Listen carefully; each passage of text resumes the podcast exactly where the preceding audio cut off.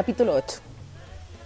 No olvidaré, mientras viva, el golpe metálico de la puerta que se cerró a mis espaldas cuando me dirigía a lo largo del corredor hacia la celda de Pepe. Precediéndome a pocos pasos arrastraba los pies un guarda cuya figura se dibujaba contra el brillo mortecino de una hilera de bombillos colgados del techo.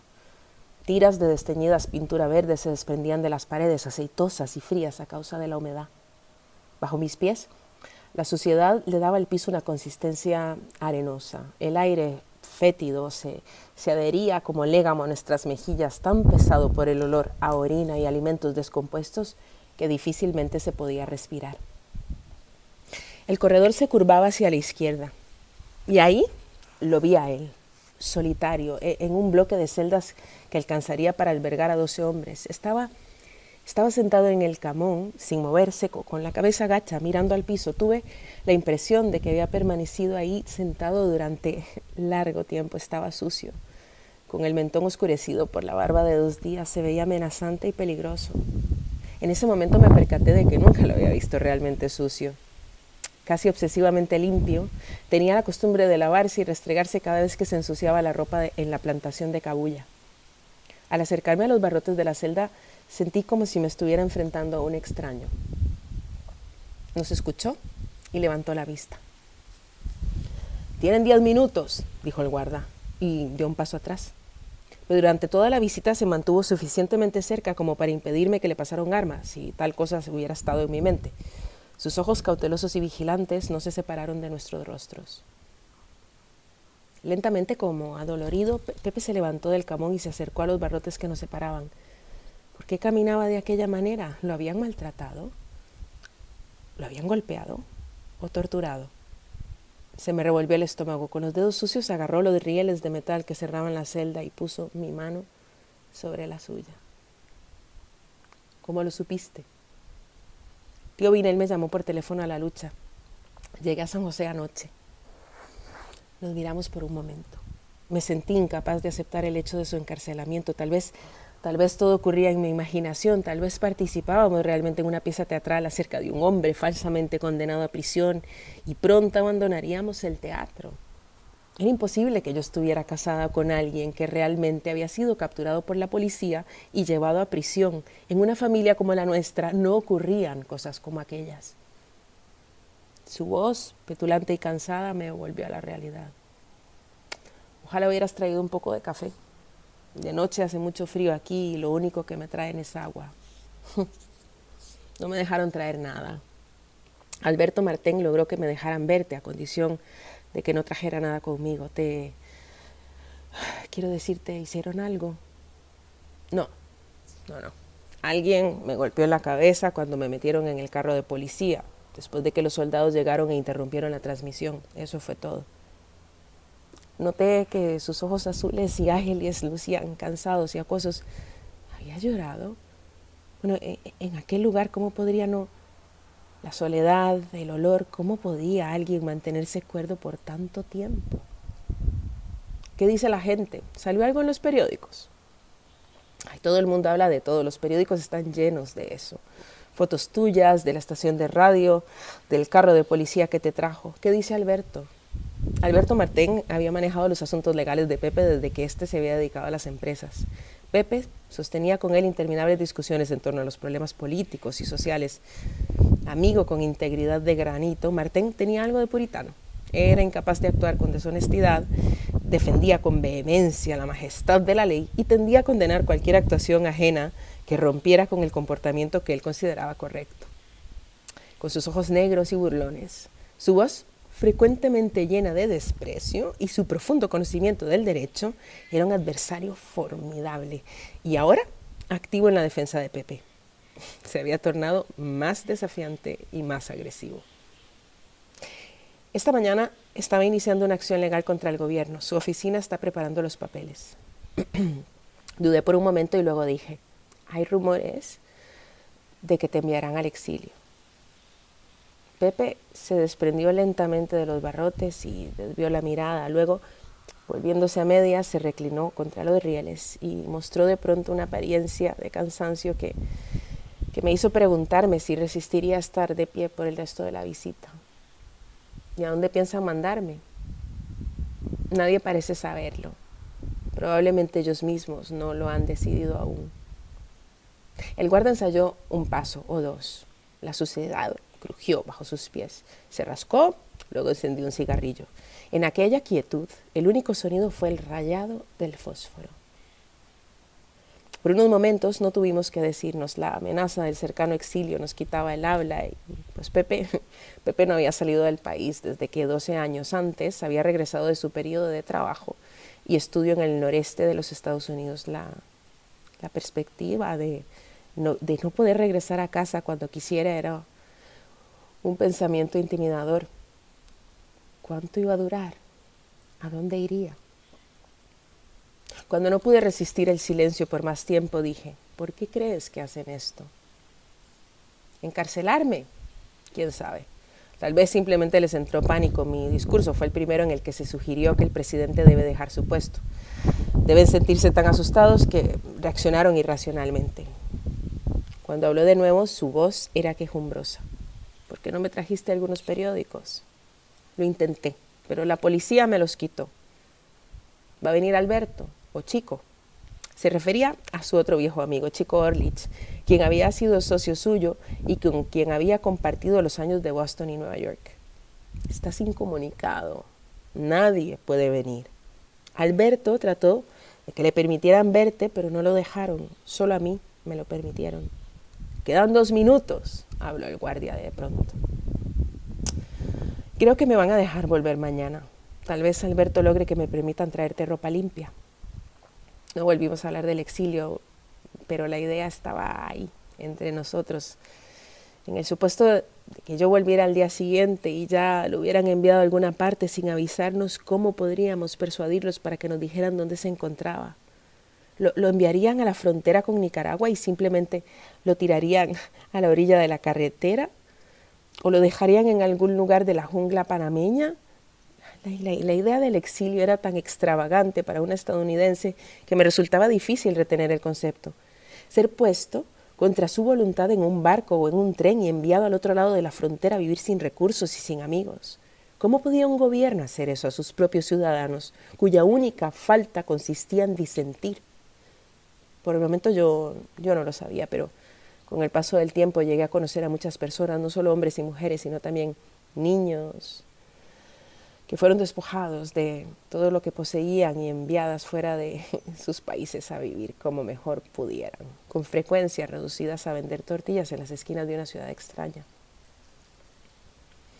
Sin previa advertencia, el guardia se adelantó hasta casi interponerse entre nosotros. Ok, se acabó el tiempo, vamos. Caminó hacia el pasillo que conducía a la salida. Luego se detuvo a esperarme. ¿Quedaba algo por decir? Todo era tan tan irreal, la, la, celda, el guarda, la suciedad, el horror y nuestra propia impotencia. Todo aquello me resultaba inconcebible. Volveré mañana, tan temprano como me lo permitan. Me volví para marcharme, preguntándome si él estaría ahí cuando volviera, deseando decir algo que lo confortara, pero sentí que la garganta se me cerraba y no me dejaba hablar. Todavía se inclinó contra los barrotes, desamparado, incapaz de hablar, viéndome partir, observando cómo mis pies se deslizaban sobre la suciedad del pasillo. Justo antes de verme virar a la esquina del pasillo, exclamó, Cuando me manden a alguna parte, ¿vendrás conmigo? Desde luego, desde luego que iré. Intenté devolverme, pero el guarda me lo impidió. Con todos los diablos, venga, salga, mi turno ya terminó, quiero largarme de este mierdero. Lo seguí y no volví para mirar de nuevo. De todas maneras, todas maneras habría sido inútil, pues mis ojos estaban llenos de lágrimas. Al día siguiente, cuando me preparaba para volver a la cárcel, timbró el teléfono. Era Alberto Martín. me acaban de llamar de la policía. Se llevaron a Pepe para el aeropuerto. Lo van a enviar en un vuelo especial a San Salvador. ¿San qué?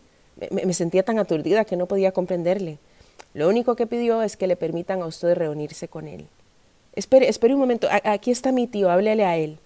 Le entregué el aparato a tío Abinel.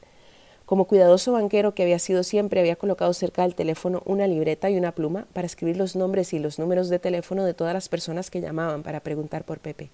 Las llamadas llovieron desde el momento en que las noticias sobre su detención se habían esparcido por todo el país.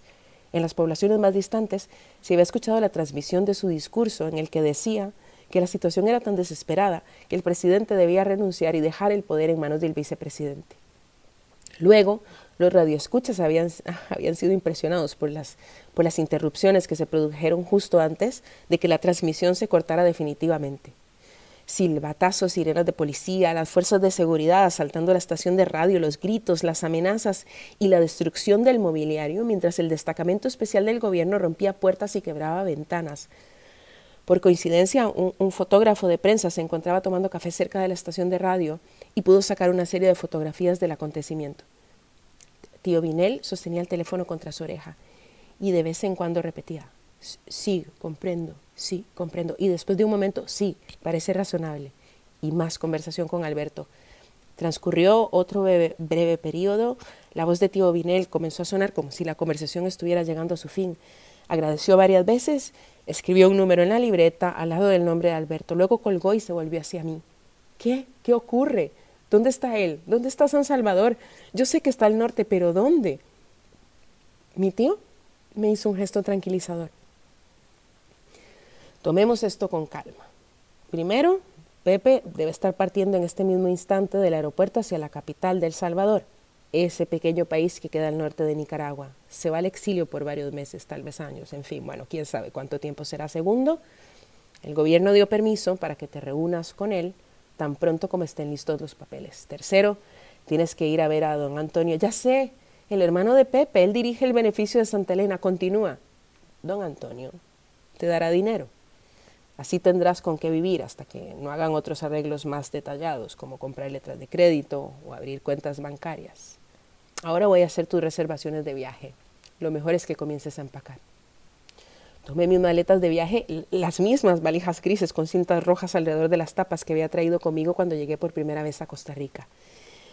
Miré las valijas abiertas y me pregunté, ¿cómo es que se empaca para salir hacia el exilio? ¿El clima ya será frío, será caliente? ¿Será por meses? ¿Será por años? Después de la prisión en un país, espera la prisión en el otro. Llegaba, llegaba a mi memoria un trozo de diálogo de una película sobre la Segunda Guerra Mundial, en la que había gente que trataba de huir de los nazis y de emigrar a los Estados Unidos. Al llenar uno de los innumerables formularios, uno de los personajes decía, que cuál es mi profesión, la de esperar. Me tocaría a mí ¿Me tocaría a mí dedicar los próximos años de mi vida a esperar que mi marido saliera de una prisión tras otra? Llené la mitad de la maleta con ropa mía y la otra mitad con ropa de él.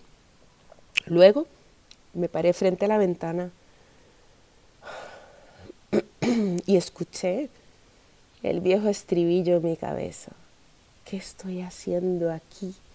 Empacando para reunirme con mi esposo en el exilio en un país del que escasamente he oído hablar. El Salvador era... y mis pensamientos fueron interrumpidos por la aparición de tío Vinel en el marco de la puerta. Tu avión sale a las 3 de la tarde. Antonio enviará un cable al hotel donde está Pepe, avisándole el número de vuelo. El viaje dura unas dos horas y media, con una parada en Managua. ¿Y cómo sabemos dónde se encuentra? La gente de la policía llamó a Alberto y le dio el nombre del hotel, el Gran Hotel. Si por alguna razón no te encuentras con Pepe en el aeropuerto de San Salvador, te vas al hotel y lo esperas ahí. Él llegará. Comencé a preocuparme. Si no nos encontrábamos, si, no encuentro el hotel, si llego al hotel y él no aparece, sí, sí, sí, qué salto en la oscuridad, sola, en un país donde no conozco a nadie, con un dominio muy imperfecto del español, donde está en el poder un gobierno que no se distingue por el respeto a los derechos humanos, ¿Cuánta ayuda podía esperar para localizar a un esposo recién enviado al exilio? Tío Minel se dio cuenta de mi angustia y trató de consolarme. Ahora no te vuelvas loca, me indicó, con la misma dulzura que emplearía para invitar a una clienta de su banco a detectar un error en su hoja de depósito. Todo va a salir bien. Debo haberme mostrado desamparada pues me pareció que le invadía el pánico ante la perspectiva de tener que expresar sus sentimientos sobre la situación. Algo que un caballero victoriano nunca se podría permitir. En su lugar, comenzó a, golpear la pluma contra la libreta, tratando de componer una serie de ratatatataes cuyo ritmo se aceleraba a medida que él intentaba sin éxito encontrar algo nuevo que decir. El silencio se prolongaba. Me sentí, me sentí demasiado abatida emocionalmente como para ayudarle a salir de su dilema o, o para salir a pedirle a Carmen que me sirviera una taza de café. Habríamos permanecido allí indefinidamente si, si la tía Ernestine no hubiera irrumpido en aquel momento. Usualmente ella comenzaba a hablar desde que se encontraba todavía en el vestíbulo superior y luego descendía ruidosamente las escaleras golpeando los tacones altos en cada uno de los escalones, mientras mantenía un flujo regular de órdenes y observaciones dirigidas a quienes permanecíamos en la cubierta inferior. Me ofreció una pequeña botella de cristal que brillaba ligeramente. Toma esto, lo vas a necesitar. De todas maneras te la iba a regalar para tu cumpleaños. Tómala para el viaje. Al tomar en mi mano la pequeña y frágil botella, pensé que si algo necesitaba una mujer enfrentada al exilio indefinido era un frasco de perfume.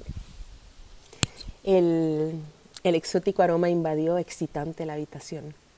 Era una fragancia que nunca esperaría que mi tía llegara a comprar así como resultaría correcta su predicción de que Pepe llegaría a la presidencia en pocos años, lo fue con aquel perfume. Lo usé, lo usé como talismán para que me aligerara las horas más negras de aquel exilio cuya soledad llegó muchas veces al punto de causarme daño. Almorzamos por última vez y luego salió Carmen a colocar mi valija dentro del auto. Ponga la valija en el asiento de atrás. No, niña, se refería a mí. Se tiene que sentar ahí. Me acomodé al lado de la valija y partimos hacia el aeropuerto. Mi, corazón se volvía cada vez más, más, más pesado a medida que me enfrentaba a un futuro tan incierto que casi me paralizaba de miedo. ¿Llevas el dinero? preguntó tío Vinel. ¿Y el pasaporte? ¿Y tu visa? Asentí con un gesto. ¿Dónde está el dinero? Me dio un golpe en el pecho. Él desvió modestamente la mirada arrollados en mi sostén, se hallaban 500 dólares en efectivo, una suma, una suma que me parecía enorme y, que solo acrecentaba mis temores. Supongamos que me roban en el viaje. Entonces Pepe y yo, si es que llegamos a encontrarnos alguna vez, nos hallaríamos completamente desposeídos. Y si no llegamos a, a encontrarnos, atrincherada tras una pared de silencio, me senté en una esquina del pequeño Morris Minor, el auto negro que mis parientes habían poseído desde la Primera Guerra Mundial. Mi tía iba al volante. Yo yo observaba la enorme flor blanca del sombrero que ella siempre usaba mientras conducía, y oscilaba y saltaba a impulsos de sus erráticos golpes de volante, sacudiéndonos y traqueteando en los baches de las calles josefinas, perennemente necesitadas de reparación, llegamos al aeropuerto. Desde luego, habíamos llegado demasiado temprano. Mis tíos eran obsesivamente puntuales el aeroplano se hallaba todavía sometido a las operaciones de servicio, rodeado de mecánicos que hormigueaban alrededor de la sección de cola y de la cubierta del motor. Los oficinistas se alineaban tras los mostradores, preparados para comenzar a golpetear pasaportes con sus sellos entintados. Los oficiales de migración bromeaban entre ellos mientras esperaban el momento de revisar las visas de salida. Yo yo me sentía agotada por la tensión de los últimos días y, comenzaba a experimentar la sensación de haber perdido la facultad de hablar. Nada salía de mi garganta, ni una observación trivial sobre el clima, ni una pregunta sobre el país al que me dirigía. Simplemente me mantenía acurrucada en el asiento con tanta incomodidad que la espalda me comenzaba a doler y deseando que no me atacara el llanto. Por una vez, hasta mi tía permanecía en silencio. Pepe era el primer costarricense que había sido enviado al exilio en décadas y, y la experiencia había producido tal sobresalto que nadie atinaba a hacer algo. Finalmente tío Vinel dijo, en medio de una crisis es muy buena idea hacer justamente lo que se debe hacer. darle de comer al bebé, hacer la cama, preparar el auto. Ahora lo que hay que hacer es colocarse en la fila frente al mostrador, hacer que te revisen los documentos y tú serás la primera en abordar el avión. Hice fila. Y llegó la hora de partir. Aunque aquello, aquello le estaba ocurriendo a otra persona, no a mí. Desanimada, impotente, eh, incapaz de articular una palabra, abracé a mis parientes, recibí por segunda vez los apretones de manos de algunos desconocidos a quienes acababa de encontrar, pero que, nunca más volvería a ver y caminé hacia el avión. El exilio había comenzado.